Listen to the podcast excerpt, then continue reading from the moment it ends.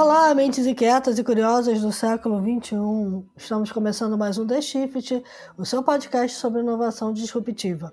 Eu sou a Cristina Deluca. E eu sou a Silvia Bassi a gente está aqui para falar sobre disrupção, porque afinal de contas a ruptura é a única constante do século XXI, certo? E para não me deixar mentir, Cristina Deluca, qual que é o assunto de hoje? prontidão digital, sabe o que é isso? Não, eu sei. É melhor contar. Mas eu não vou dar spoiler, não. Eu vou me limitar a dizer que é também o tema do terceiro dos sete livros que a Fundação Dom Cabral está lançando para responder 100 questões mais importantes do cenário da economia digital, principalmente aqui no Brasil. Então, esse terceiro livro reúne textos de 30 stakeholders nacionais e internacionais sobre como construir um estado de prontidão digital para um país, no caso, o Brasil. Será que nós estamos preparados para assegurar que os benefícios da economia digital sejam para todos?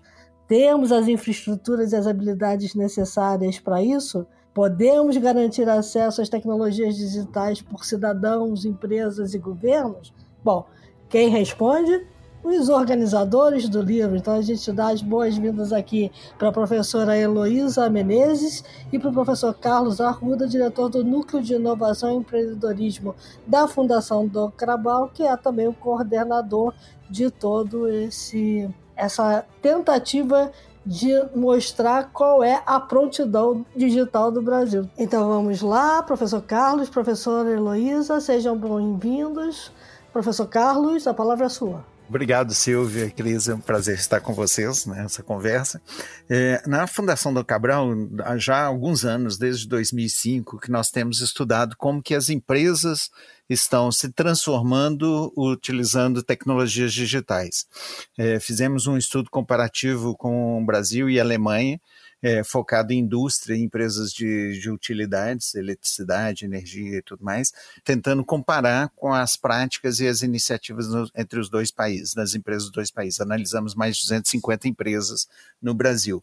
E o que vimos é que o Brasil tinha não só atrasos, né, no, por exemplo, na indústria chamada indústria 4.0, havia muito mais de automação, que é a indústria 3.0, do que de digitalização nesse conceito de indústria 4.0 haviam gargalos na educação, com falta de profissionais qualificados, haviam restrições regulatórias, enfim, haviam vários outros fatores externos à empresa eh, que impactavam a sua, a sua atitude, a sua capacidade de digitalizar. E aí a Heloísa foi, veio trabalhar conosco, veio fazer um período de residência conosco, e ela abriu os nossos olhos para esse olhar da economia digital, não é isso? Lu? Isso. Esse período em que eu passei na Fundação Dom Cabral, não é, como executiva residente, eu pude aprofundar um tema que estava realmente me intrigando, a percepção de que muitas vezes o olhar sobre o digital era muito específico, ou vários olhares muito específicos. O executivo olhando da, do ponto de vista da transformação digital da empresa, é, muitas vezes o, o órgão regulador olhando a lei de proteção de dados, o governo olhando é, ou tentando desenhar, buscando desenhar uma, uma estratégia mais global, mas faltava o entendimento do todo. Então, eu, nesse processo de residência, organizei o que seria assim, um framework para entender a economia digital e os eixos direcionadores da, da economia digital. E aí nós transformamos né, esse framework, esses eixos é, orientadores da economia digital nessa coletânea de livros, cada um dos livros tratando de um tema específico. Então, o, o projeto, né, ele terá sete livros. É, ele objetiva ter um olhar completo sobre a economia digital, o que a impulsiona, quais são os principais gargalos, e tendo como ponto de partida a visão de que o mundo se tornou digital a pandemia só acelerou, né, trouxe evidência para essa constatação, e uh, há também a constatação de que o Brasil não pode perder tempo na construção desse futuro que já chegou. Muito bom. E aí o, projeto acabou virando as 100 perguntas, né? Eu acho que a gente não vai conseguir passar pelas 100 perguntas hoje. Mas uma, uma coisa que, que, é, que eu queria começar é, é perguntando, assim, o primeiro livro, né, ele fala sobre a economia que move as empresas e o mundo, onde estamos, onde estamos e onde podemos chegar, né? Aí eu queria uma pergunta para os dois, é, as, as empresas sabem aonde elas estão e aonde elas elas podem chegar? Então, talvez o primeiro livro, o foco dele é mais macro. Ele traz um olhar de, de país, né? E a, a base para isso são estudos de competitividade, outros estudos de prontidão tecnológica, etc. Então, quando nós olhamos primeiro o, o mundo, né? E o Brasil, é, a gente vê muitas oportunidades. Né? Então, aqui no Brasil mesmo, a gente vê muitas startups que surgiram graças às oportunidades que o digital traz no setor financeiro, por exemplo, em outros setores, setores de, e-commerce, setores de logística e transporte, entrega. Então, há uma revolução acontecendo nas empresas é, e a gente percebe que isso não é exclusivo do Brasil, no mundo todo isso vem acontecendo, está acontecendo ao mesmo tempo. Na nossa análise, então, desse primeiro olhar, que é o olhar mais macro, a gente detecta deficiências no processo brasileiro tanto no, no país como um todo, né, como, por exemplo, a questão regulatória, que ainda é defasada em relação à necessidade digital, a questão da infraestrutura e a questão da, da, da disponibilidade e qualificação da mão de obra. No segundo volume, quando a gente analisa as empresas, Uh, repete o mesmo processo. A gente identifica muitas oportunidades, setores que foram analisados, como por exemplo o setor de saúde, várias empresas líderes do setor se transformando graças ao digital. Nós analisamos o setor agro, que é onde está e vai acontecer ainda mais uma grande revolução com a adoção de tecnologias digitais no monitoramento do plantio, no monitoramento da colheita, no transporte e tudo mais, é, na gestão da, da, produção agro. Então, se nós tivemos a, a, a revolução agrícola no Brasil baseado nos estudos de, de, de produção agrícola, do agro, nós vamos ter uma segunda revolução quando o digital né, crescer ainda mais nesse somando na, na questão da, da, produção agrícola. Outros setores que nós analisamos, como setor de mineração, setor de educação, setor de é, é, comércio, né, o varejo.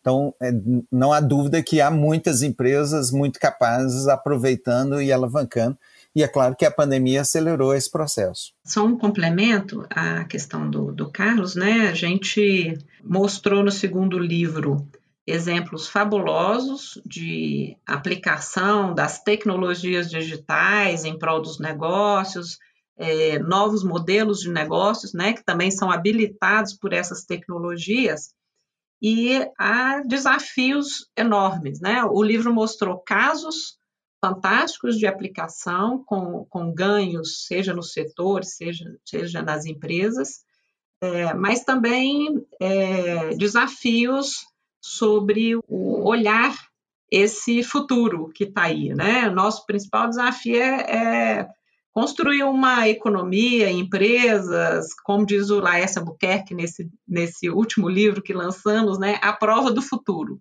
Então, é, vimos que há ainda uma, uma disparidade, uma diversidade grande, seja na compreensão das possibilidades de aplicação dessas tecnologias e de metodologias, modelos de negócios, como da própria compreensão do potencial da sua aplicação. Um dos objetivos, inclusive, do projeto é contribuir para esse, esse Brasil mais inclusivo inclusive do ponto de vista da habilitação das pessoas e dos executivos para o entendimento das reais oportunidades que são inúmeras. Eu tenho uma curiosidade, professora. É, na sua fala inicial, a senhora falou sobre um framework.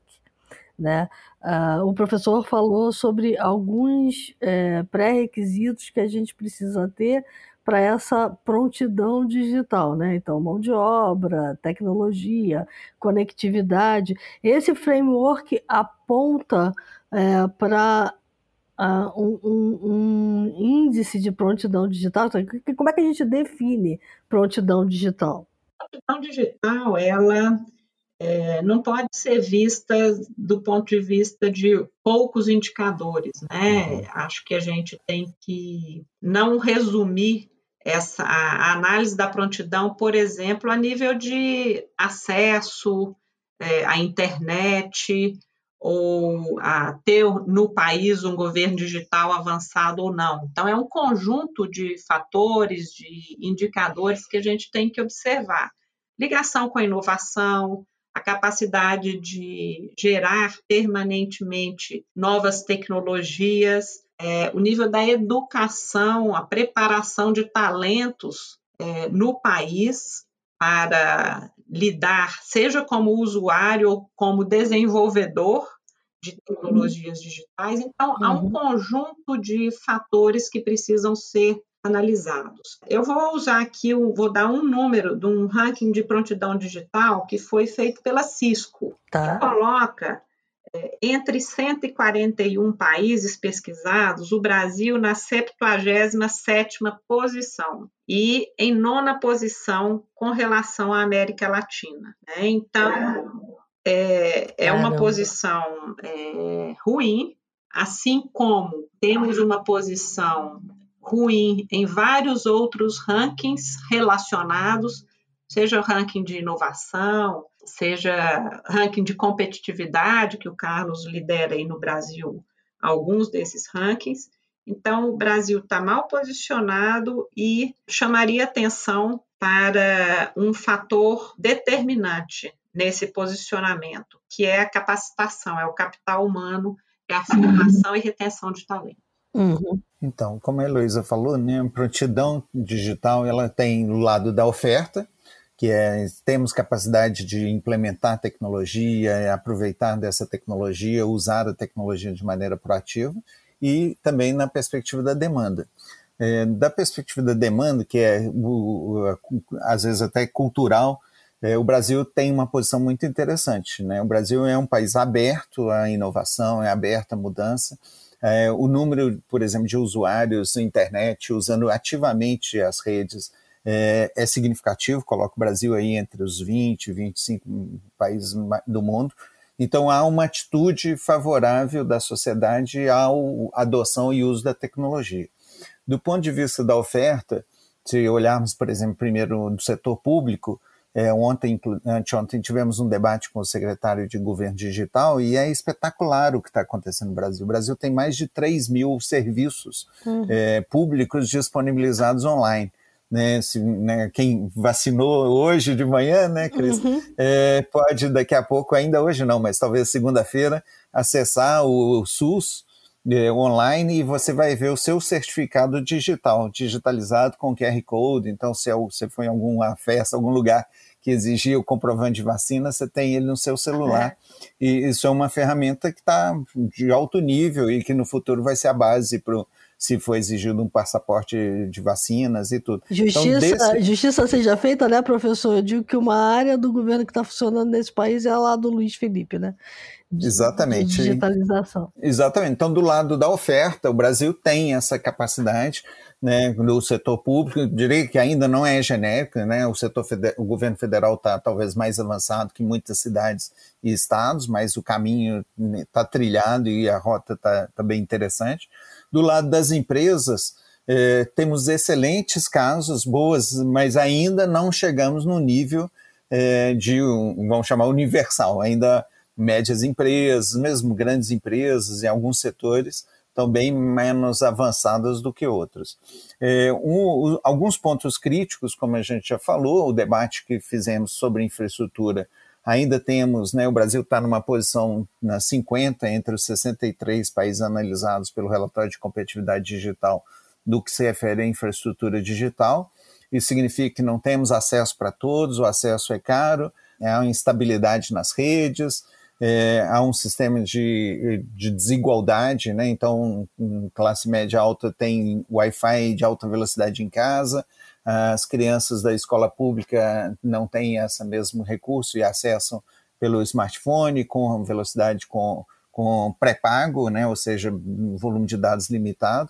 Então, há um elemento de desigualdade, há um elemento de acesso. Né? Fizemos ontem uma enquete E quem está em São Paulo, quem está em Suzano, quem está em Sorocaba, em Belo Horizonte e tal, Brasília tem alta velocidade, quem está no interior de Minas, no Mato Grosso, no interior do Paraná, ah, não é tanto assim. Então, esse é o fator crítico. O 5G, né, ainda estamos para fazer o leilão, então, o fator infraestrutura tem uma defasagem, fator qualificação da mão de obra temos muita defasagem, é né, um ponto crítico que no relatório a gente debate. Então, do ponto de vista de prontidão, como a Heloísa falou, são múltiplas variáveis, temos vantagem na, na demanda, temos vantagem no governo digital, temos vantagem em muitos segmentos empresariais, mas temos ainda grandes defasagens, e esse é o desafio.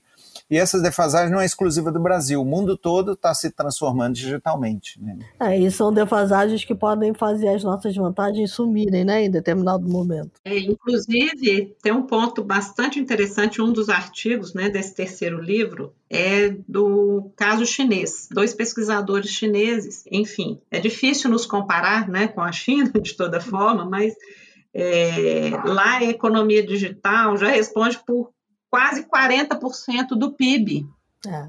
do país. Nós não temos esse número para o Brasil, mas certamente a gente avançou bastante, mas é relevante saber que essa é a economia que, na China, por exemplo, ela cresce três vezes mais que o crescimento do PIB geral. Então, precisamos estimular. É, e um, um ponto relevante que ele chama atenção é o papel da acessibilidade, né, do acesso na redução da pobreza e na redução da pobreza rural. Uhum. Então, se no Brasil a gente tem somente 20% do nosso espaço agrícola, né, que é uma grande vantagem competitiva que o Brasil tem, uhum. produtividade agrícola é alta, é, na medida em que o digital entra no agronegócio com força, né, já está entrando, mas esbarra nas condições de acesso. Então, 20% somente do nosso espaço agrícola tem acesso à internet. Na China, eles já chegaram a 56%. Então, ele chama bastante atenção para o papel né, do acesso, do crescimento da infraestrutura digital na, na área rural como instrumento de redução das desigualdades. Tem uma, uma questão é, que, é, é, é, que é importante, que é o, o fato de que o acesso só ele não basta, né? A gente também precisa chegar a um ponto de, de capacitação é, das pessoas de usar bem o digital. E aí isso passa não só pela capacitação nas empresas, né, de você ter é, times que estejam digitalmente capacitados ou, ou, com habilidades digitais suficientes para tomar as decisões, como também estender isso para o resto da população. É, esse, esse para mim, é um fator que também é, que é, que é extremamente importante. Fundamental.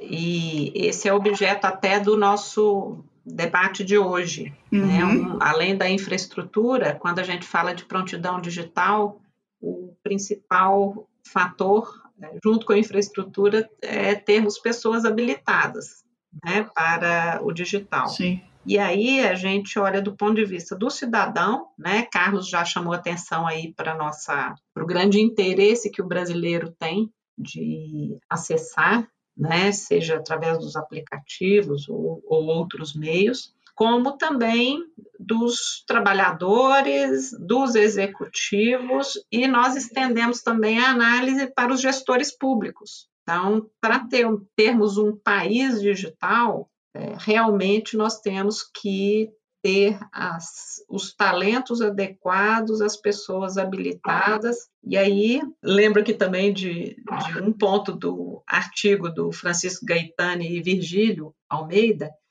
e eles falam que é, quem está no comando das, das organizações é a geração de acima de 40. Nós também, né, Carlos?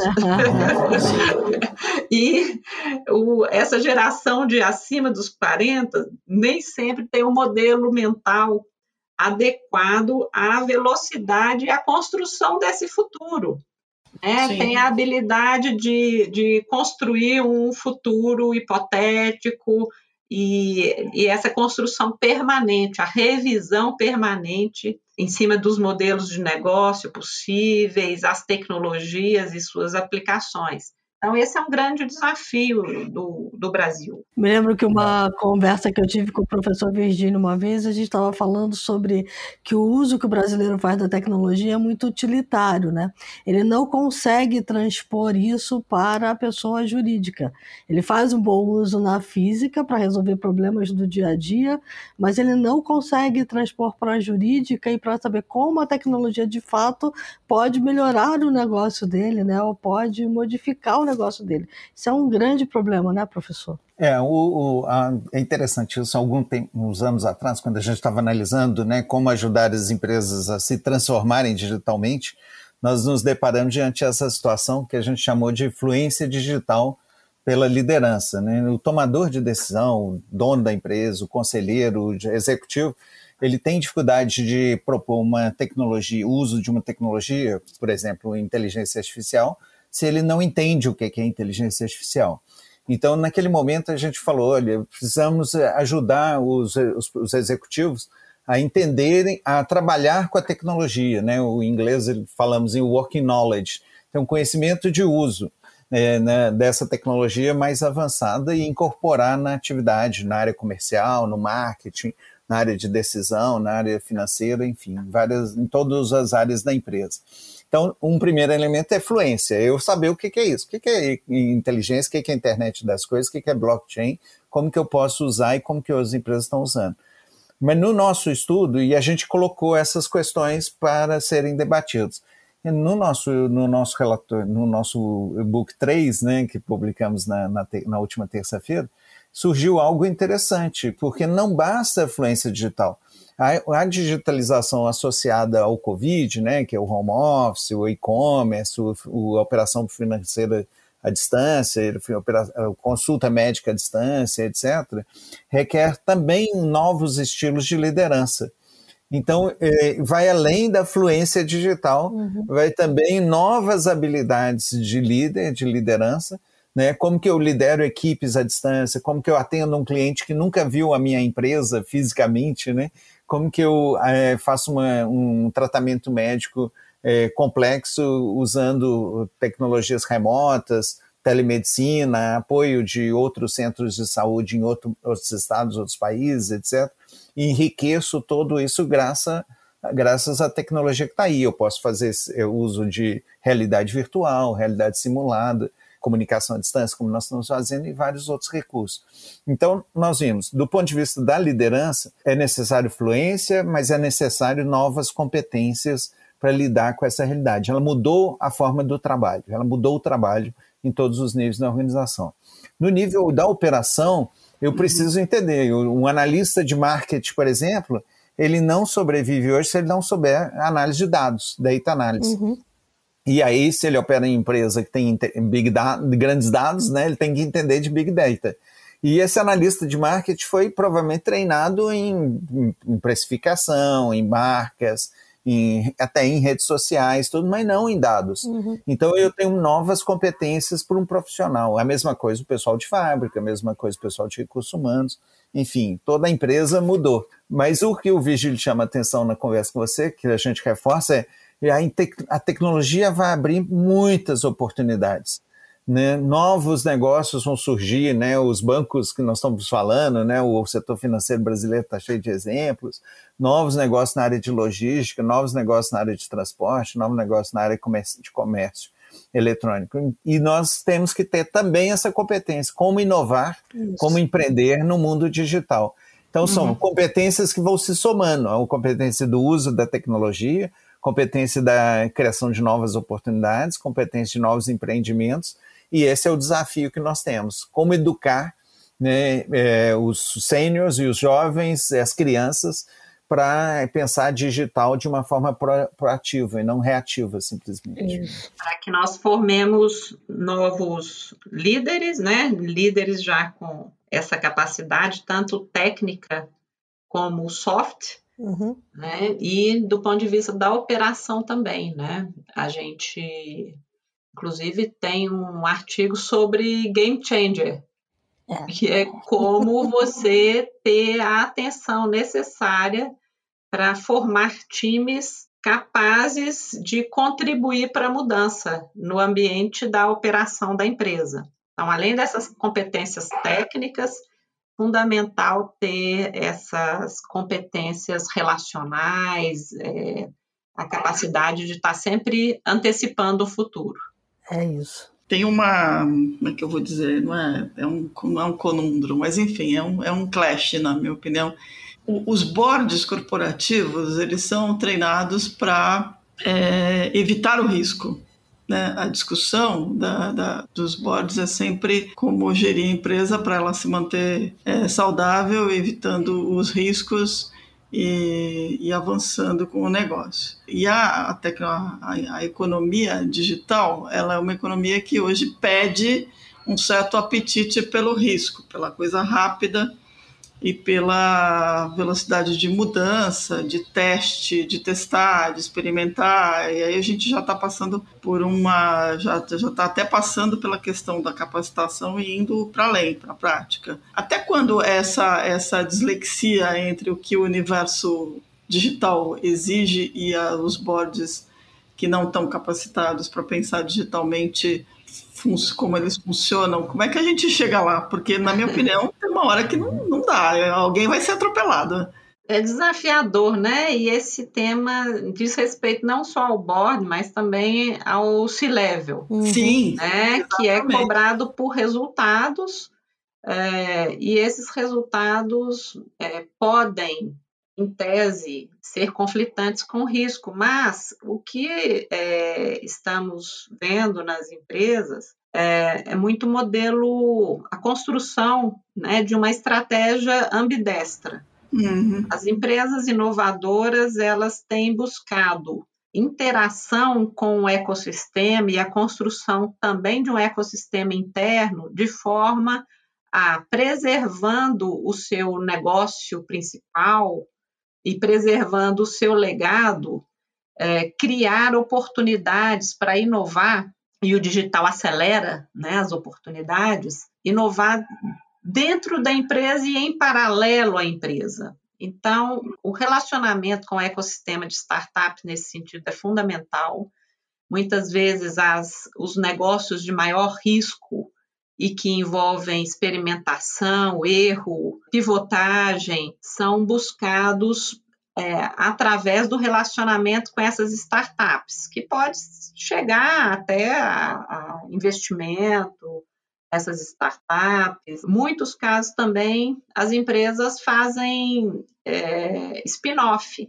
Uhum. A Embraer com a Embraex é um caso típico, né? Eles criaram uma nova empresa que é a empresa que é responsável pelos negócios mais disruptivos. É a empresa que está fazendo o táxi aéreo, uhum. né, que envolve mais risco, mais disrupção. Então, a gente está vendo muito modelo ambidestro, onde as empresas têm maior apetite é, no risco através dessa criação de, de modelos complementares. A dificuldade é fazer esses modelos complementares de alguma forma contaminar o modelo antigo, né? Porque vai ter que fazer essa junção em algum momento. E aí veio a pandemia, né? É isso. Para muitas empresas então, que isso era uma bem. teoria, né? Isso. Exatamente. Para muitas empresas isso era uma teoria. Eu, eu, até acho que as empresas que têm conselhos, né? Eu, eu concordo que os conselhos têm um olhar para o passado, mas é, os conselhos estão conscientes, há uma conversa, há um diálogo é, né, em todas as análises que nós temos feito, isso está na pauta. Se está praticando ou não é outra outra, outra realidade, uhum. outra história. Uhum. Mas as situações como a pandemia provocou uh, acelerar alguns experimentos. E isso pegou algumas empresas de surpresas, né? por exemplo, empresas da área de educação que já sabiam há muitos anos que o híbrido né, e a experimentação online você deveria fazer parte da agenda, não fizeram e tiveram que fazer a, a forceps durante a pandemia. Né? E isso mesmo vale para o comércio, isso vale para o serviço, isso vale até para a indústria, né, que se viu numa situação de repensar os seus negócios E aí tem toda uma pauta de olhar o futuro, e né, graças a iniciativas como vocês e como a Fundação do Cabral e outros, é, nós estamos colocando isso no, no alto-falante. Né? Então as, as empresas estão conscientes. Ainda há uma questão de lentidão para processos de investimento nessas apostas de futuro. Tem um desafio cultural, né? Uhum. Para interno às, às organizações muito grande. Uhum. Então, muitas dessas empresas que, que querem mudar e às vezes enfrentam até uma resistência cultural interna acabam criando squads como estratégia para criar inovação disruptiva ao mesmo tempo que preservam seu legado, né? Que são times multidisciplinares responsáveis por desenvolver experimentações, desenvolver novos modelos de negócio. E algumas dessas empresas formam os squads com até um desafio de matar o modelo o modelo tradicional. É. Tradicional. É. Isso. Né? As, as empresas mais ousadas lançam esses desafios para os squads. Que chega a ser até uma questão de que legado precisa ser abandonado, né? Porque tem uma discussão importante que é você não sabe qual vai ser o teu consumidor ou o teu cliente daqui a cinco anos. Pode ser que não seja aquele de agora, mas isso exige um exercício de, de abandono que é muito complicado quanto maior for a empresa. Né? Sim. Abandonar a vaca sagrada é muito difícil. Oh, é super nossa, difícil. Claro. É, é, a diferença entre um barquinho e o, e o, e o, e o Titanic. Né? A gente veio de uma indústria que não conseguiu fazer isso, né? O papel isso. puxou, puxou, puxou e continuou puxando. Uhum. É, o que as empresas estão fazendo, né? E vão olhar os setores que são dominantes, pegar o setor bancário, né? Que está vivendo uma, uma situação de revolução no setor eles participam, eles investem, né? não vou citar exemplos, mas é notório. Então, o maior banco investe na maior empresa digital do setor, né? E ela aprende junto. Então, o que nós estamos vendo é esse modelo de que a gente chama né, na, na academia de corporate venture, é a empresa investindo em empresas que estão trazendo a revolução. Veja, o, né, nós falamos de vacina, né? É, a, uma vacina dominante é a Pfizer BioNTech. Uhum. A BioNTech é uma empresa de biotecnologia, a Pfizer é uma empresa química. Uhum. O futuro do, da, da, medicina, né, da, do tratamento preventivo, como vacinas, é a biotecnologia. A Pfizer não é uma empresa de biotecnologia, então ela já perderia, é um novo mercado. O que, é que ela faz? Ela associa, ela faz projetos conjuntos, ela investe nesse capital. Veja a Johnson e a Janssen. A Janssen é uma empresa belga de biotecnologia, a Johnson é uma empresa americana de química, fármaco químico. E o setor farmacêutico foi líder dessa transformação. Eu não, não, diz, não paro o que eu estou fazendo, que ele ainda sobrevive durante alguns anos e vai sobre, ser importante, mas eu incorporo no meu portfólio via investimentos, algumas vezes parcial, algumas vezes integral, né? A Johnson não, ela é dona da Janssen, mas a Pfizer é dona da biotech, ela investe na biotech. Então, é, eu às vezes compro a empresa e deixo ela operar independente e nós trabalhamos juntos gerando essa combinação. Então, a, a inovação nesse, nessa realidade né, de alta velocidade, no mundo de grandes transformações, ela, é, ela tem múltiplas maneiras de fazer. Então, não, não vou competir com, com quem está me destruindo, eu vou associar com quem está me destruindo. Então, é o que a Heloísa contou o caso da Embraer. A Embraer vai competir com o avião, com o, com Uber voador, né, que são drones. Então ela se associa ao Uber e cria o UberX, cria uma, uma empresa que está fabricando né, ou desenvolvendo drones que vão voar nas cidades, competindo com o transporte aéreo, transporte urbano, etc. E o digital tem favorecido a convergência tecnológica, né? A microbiologia dialogando com a inteligência artificial, enfim, a gente está vendo esse cenário que é, permite a aceleração da inovação. Eu queria colocar um, uma outra pimenta aí nesse, nesse jogo, que é o papel, e aí chamando até para o próximo livro, né, Carlos, que vai tratar do ecossistema regulatório de inovação. Uhum, Dialoga com o que a gente está falando aqui. Um outro acelerador ou um detrator da economia digital é a regulação. Sim. Sim. Né? Para mim é a então, última exemplo, peça do quebra-cabeça. Se não encaixar é... direito, quebra tudo. Tem mais uma peça aí que é a, a confiança. Isso. Segurança na economia digital, isso, né? Isso aí, é. E a gente vai tratar também num livro específico. Mas a regulação, a gente vê, no caso da pandemia também, né? Ela, a pandemia conseguiu flexibilizar vários aspectos regulatórios que eram muito difíceis de, de avançarem, né? E acho que a gente pode ter crescimento, muitos avanços nessa área. E o Carlos citou o exemplo do, do sistema financeiro, né? Como um banco central e uma CVM ativas, uhum. né, ativos podem contribuir efetivamente para a transformação desse setor. Né, de uso de blockchain, o Pix, né, hoje já, já temos muito mais transferências por Pix do que por transferência bancária, provocando uma disrupção no, no sistema financeiro. Então, se a gente não tivesse um Banco Central ativo, olhando para o futuro, é, seria Isso. um detrator do processo. Eu digo que o Banco Central está puxando a agenda open, né? É, o professor falou do corporate venture, a gente tem a Open Innovation olhando, assim, muitas empresas olhando para isso, cada uma delas a, assumindo um modelo diferente de Open Innovation de Corporate Venture. Algumas, é, professor, eu me arrisco até a dizer que a gente tem visto, é, e a gente está muito próximo desse movimento, algumas não estão sabendo fazer e estão até matando a galinha dos ovos de ouro, né? Coloca a é. empresa para dentro e acaba fazendo ela se contaminar com a cultura antiga em vez do inverso, né? É, é isso para isso nós não é corporate venture. Isso, isso é, isso é, é, é, isso é M&A, né?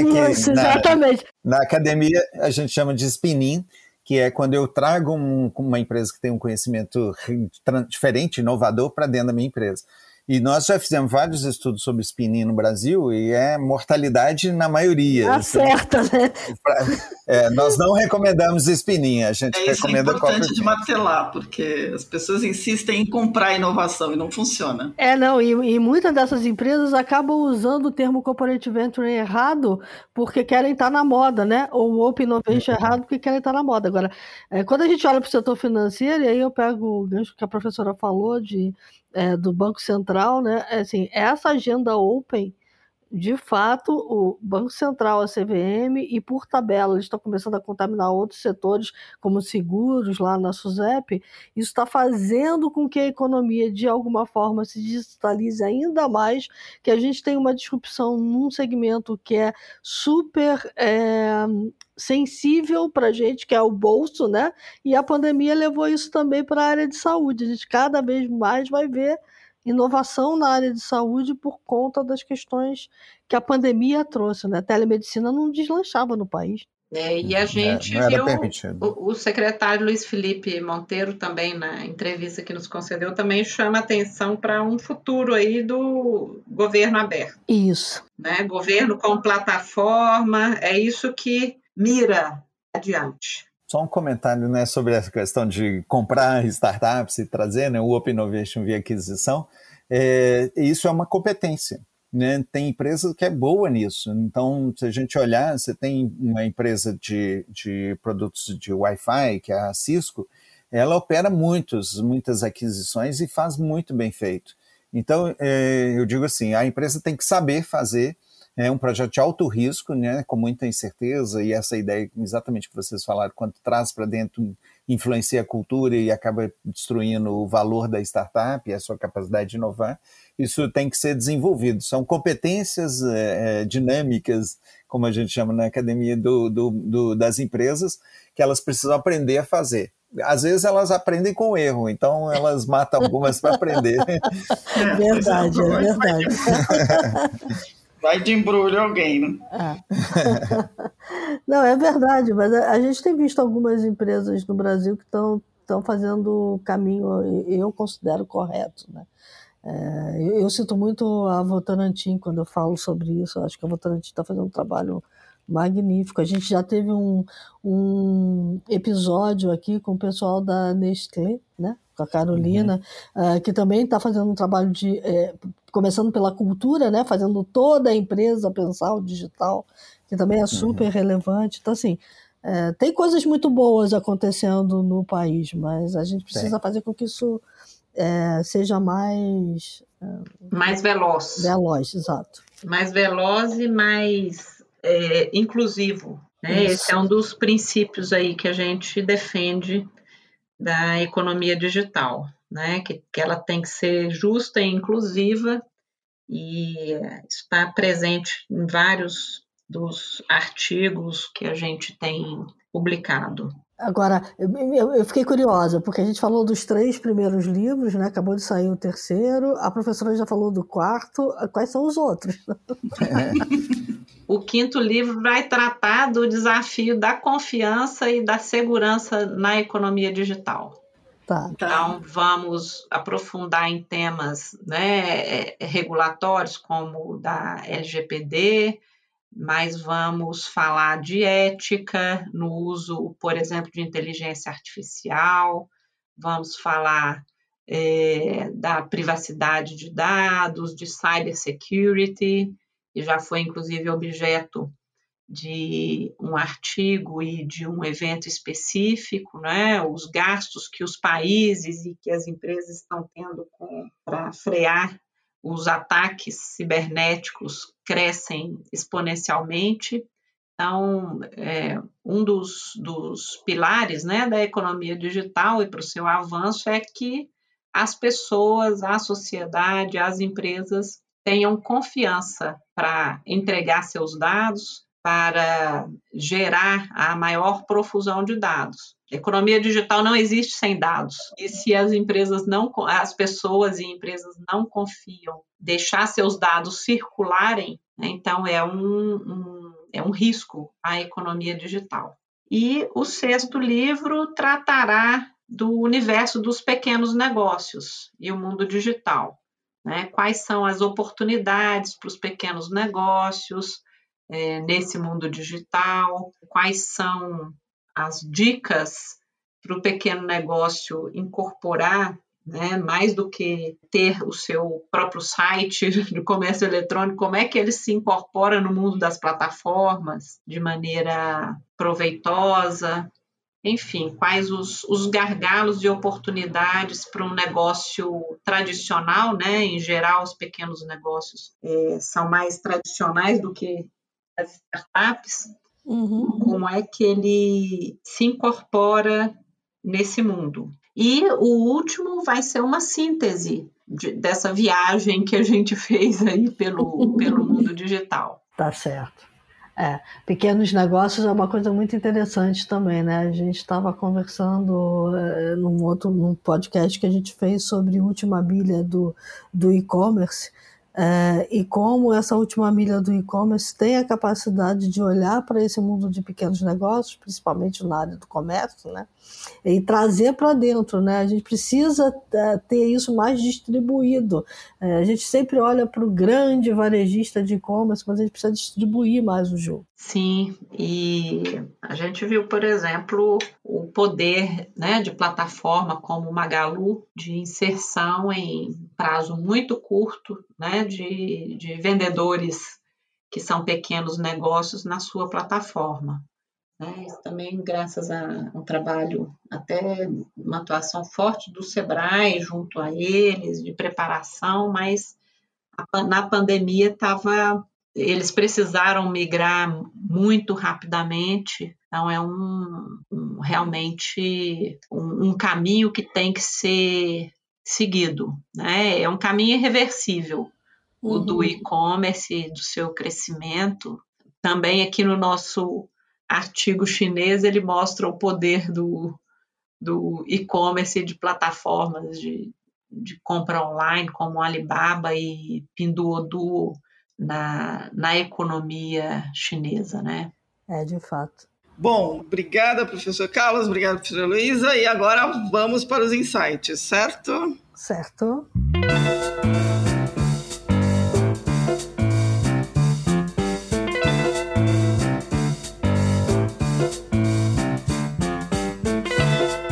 E os insights de hoje, diferentes do que a gente está acostumado a, a fazer, é, vão se concentrar, obviamente, na coleção né, de livros.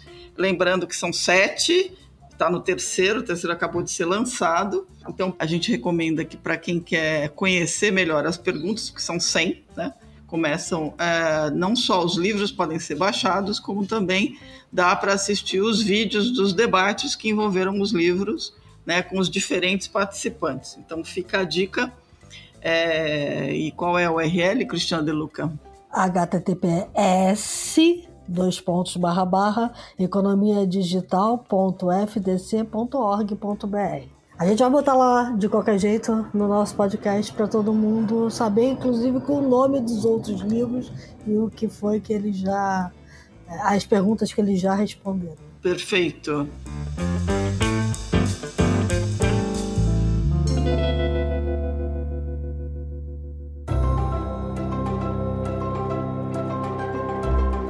Bom, então, de novo, professor Carlos, professora Luísa, muito gratas pelo, pela participação de vocês. Foi, foi uma, uma conversa muito bacana. Eu espero que a gente possa repetir aí quando vier o quarto, quinto, sexto e o sétimo livros. Foi um prazer conversar com vocês. Eu acho que obrigado aí pela divulgação e, e debate desse tema, que para nós, como dissemos, temos muitas perguntas. Né? Mesmo que a gente já tenha publicado os três primeiros volumes, eu diria que mais perguntas surgiram, então não que a gente vai fazer as 200 perguntas da economia digital, mas mostra que temos muito, muito para aprender, muito, muito para conhecer. E essa é a bela oportunidade que essa, né, nesse momento histórico que nós estamos vivendo, não só, né, eu falo que nós somos privilegiados, nós estamos vivendo é, a, a, pandemia, infelizmente, com, com muitos, muitas mortes, mas é um momento histórico e estamos vivendo um momento histórico dessa revolução tecnológica, né? Que no futuro a gente vai contar para as outras gerações, vão falar da gente numa perspectiva diferenciada. É então, verdade, obrigado. a gente é que agradece. E é uma malha, né, professor? Uma coisa puxa a outra, né? Então, a gente realmente, é, cada, cada pontinho de intersecção dessa malha mexe com um ponteiro diferente. Né? Deixar a mensagem aqui de agradecimento pela divulgação, né? O nosso objetivo é realmente ampliar a discussão por um Brasil mais digital, mais inclusivo e mais justo pela ampliação do acesso. Então, agradecer a oportunidade e que a gente consiga construir uma, um país à prova do futuro e que sejamos atores desse processo de construção. Muito bom, muito obrigada. É, Para todo mundo que nos acompanhou, dicas, sugestões, críticas, elogios, theshift.b9.com.br. Fiquem bem, se cuidem, estamos na pandemia ainda. Tomem a vacina, a primeira e a segunda dose usem máscara, usem álcool gel e até a próxima semana, pessoal. É isso aí. Lembre-se que enquanto a gente estava conversando aqui, o mundo lá fora mudou muito e o digital está entrando em todos os segmentos. Não existe lugar onde o digital não esteja fazendo uma revolução. É, esteja você pronto ou não, então é bom se preparar. Tchau, pessoal. Até a próxima.